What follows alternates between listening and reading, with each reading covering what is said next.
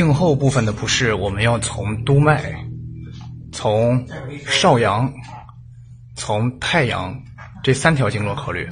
首先来看督脉，如果不适出现在督脉，辨证属于上焦的督脉，取督脉的交会穴；在手可以取后溪穴，在足可以取申脉。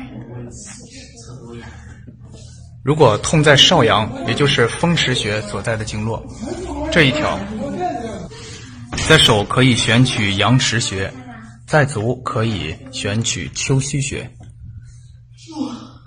丘虚穴。如果是太阳经络的不适，比如说天柱穴所在的太阳经，在手可以取阳谷穴，阳谷穴，在足可以选取昆仑穴。